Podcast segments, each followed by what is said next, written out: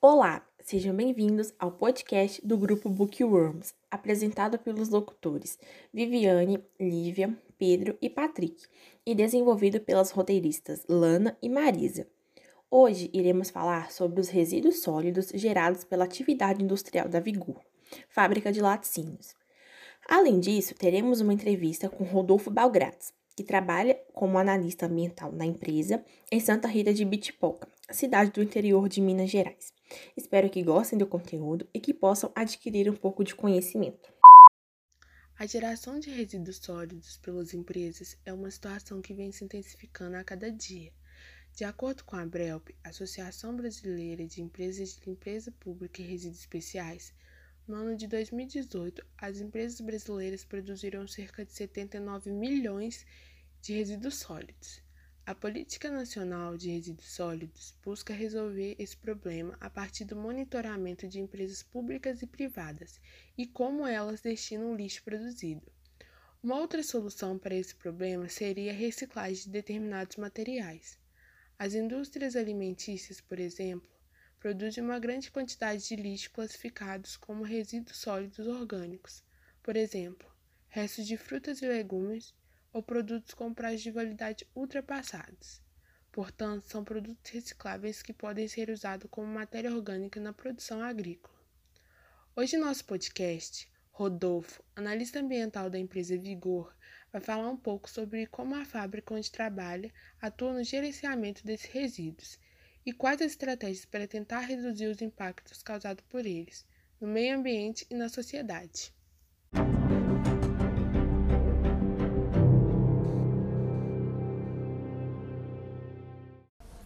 Olá, ouvintes. Meu nome é Pedro Henrique Sasso e estou aqui entrevistando Rodolfo Balgrates, que é analista ambiental da fábrica Vigor de Santa Rita de Bitipoca.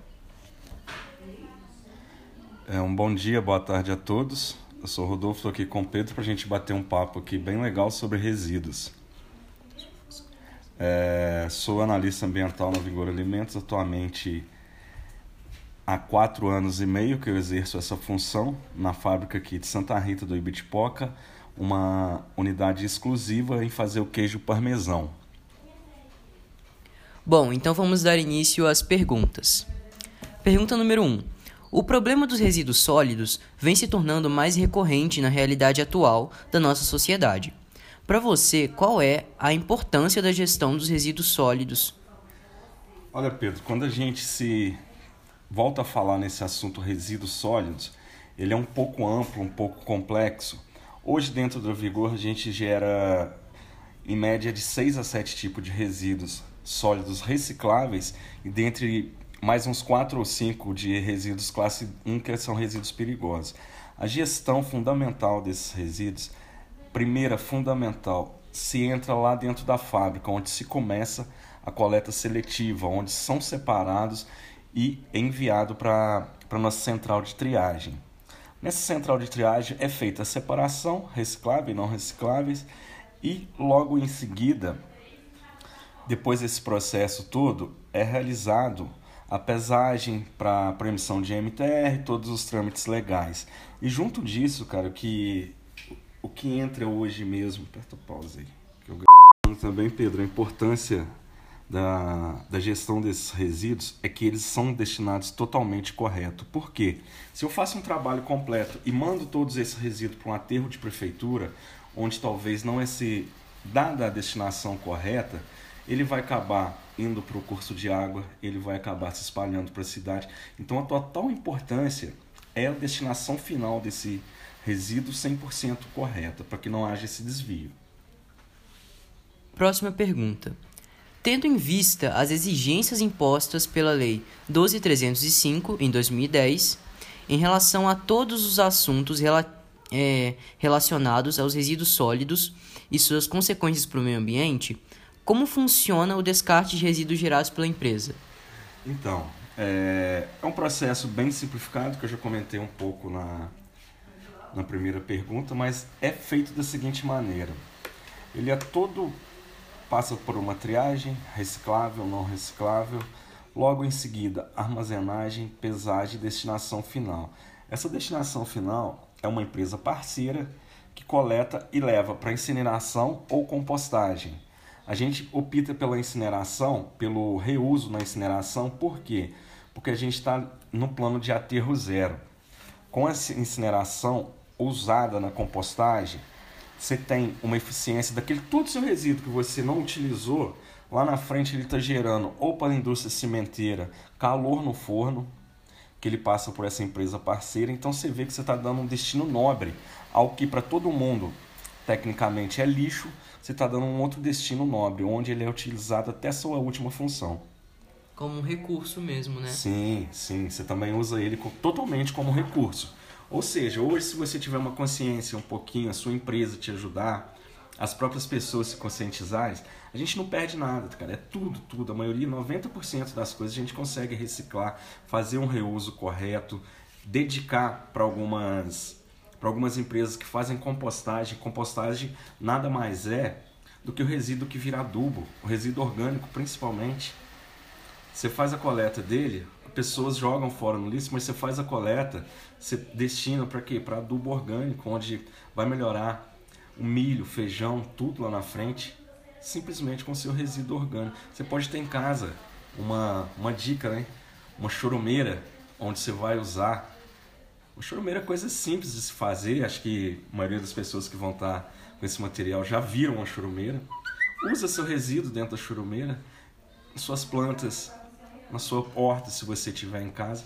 Então, uma consciência, cara. Consciência é a principal ação para os resíduos. Sim, com certeza. Levando em consideração que a administração de uma empresa como um todo não é uma tarefa fácil, quais são as dificuldades enfrentadas no seu setor para o gerenciamento dos resíduos sólidos? Olha, a gente volta, né?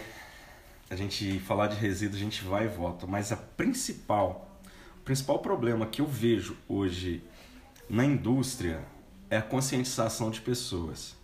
Porque você tem, ah, todo dia você tem a lixeira plástico, vidro, metal, não recicláveis, e toda vez que você vai fazer coleta tem, tem materiais diferentes dentro daquela lixeira, que gera um trabalho, que gera um custo lá na frente por essa triagem. Então, a conscientização das pessoas, para mim, é um ponto que mais dá um pouquinho de trabalho. Por quê?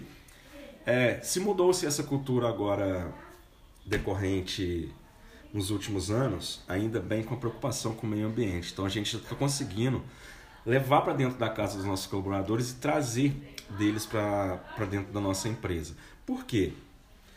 O cara está começando a conscientizar que os recursos naturais daqui a um tempo vão faltar, mas ainda o problema que eu enfrento ainda é a consciência de pessoas que não se preocupam, que misturam resíduos, onde tem lá cada um sua característica, o que deve ser descartado, o que não deve. Sim, com certeza. Acho que a conscientização é o primeiro passo, né, por assim dizer. Claro, com certeza. Conscientização é, é tudo. Atualmente, muitos resíduos sólidos ainda são despejados em cursos de rio e lugares inapropriados. Qual seria a iniciativa dessas empresas para realizarem uma gestão mais correta? A gente volta principal iniciativa da gestão correta desses resíduos é a destinação final. Você acompanhar o seu resíduo na geração, no acondicionamento e na, gera, na destinação final. Por quê? Se você contrata uma empresa parceira que ela não seja competente, todo o trabalho que você se fez dentro da, dentro da fábrica, ele vai ser perdido lá na frente, que você não tem acompanhamento. Mas hoje, Minas Gerais principalmente, já se tem o MTR, que é um sistema de manifesto de transporte de resíduo, onde tudo é via sistema. Então você acompanha, você consegue ver onde o seu resíduo está chegando, o que ele está sendo feito e com o certificado de destinação correto. Se ele foi para incineração, se ele foi para compostagem, se ele foi para reciclagem. Então isso ajuda hoje a ter muito um controle. Sim. É, em relação aos consumidores, também temos responsabilidade na redução desses resíduos, ou apenas empresas e o governo que devem ser os principais a tomarem uma atitude a respeito? Acho que a gente volta também mais uma vez nas outras perguntas. Para fechar, essa pergunta ela fecha todas as outras, por quê? Dentro da indústria, lá dentro da minha fábrica, eu faço tudo perfeito para não prejudicar em nada o meio ambiente. Só que o meu consumidor final, são os nossos queridos clientes, talvez ainda não tenha essa consciência. Então, sim, as pessoas também, a conscientização de consumidores, ela é essencial. É, a gente lançou agora uma embalagem 100% de papel reciclável, embalagem de iogurte, que foi a primeira, inclusive, no Brasil, muito, muito boa, muito top. E a maioria dos produtos já vem, faça o descarte, onde se descarta, onde deixar de descartar. E cabe a nós, nossos queridos consumidores, ler nossos rótulos, dar uma aprimorada e a conscientização do nosso papelzinho de bala que a gente joga na rua, procurar uma lixeira. A gente sabe que na maioria das cidades não tem muitas lixeiras.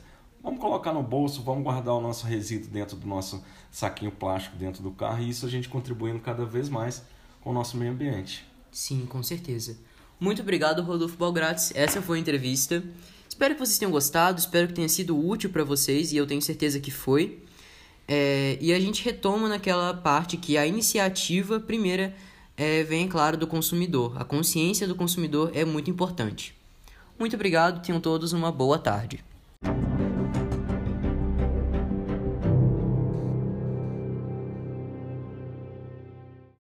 Enfim, Cada empresa tem sua forma de administrar o lixo gerado, seja ele sólido ou líquido. O mais importante é criar uma consciência ecológica e mobilizar outras empresas sobre a importância de se preservar o meio ambiente, de onde extraímos todos os nossos recursos. Gostaria de agradecer a você, telespectador, por ter ouvido o nosso podcast até o final. Esperamos que vocês possam ter adquirido mais conhecimento sobre a gestão de resíduos sólidos. Deixamos também o nosso agradecimento ao Rodolfo por ter participado de nossa entrevista. Tenham uma boa tarde.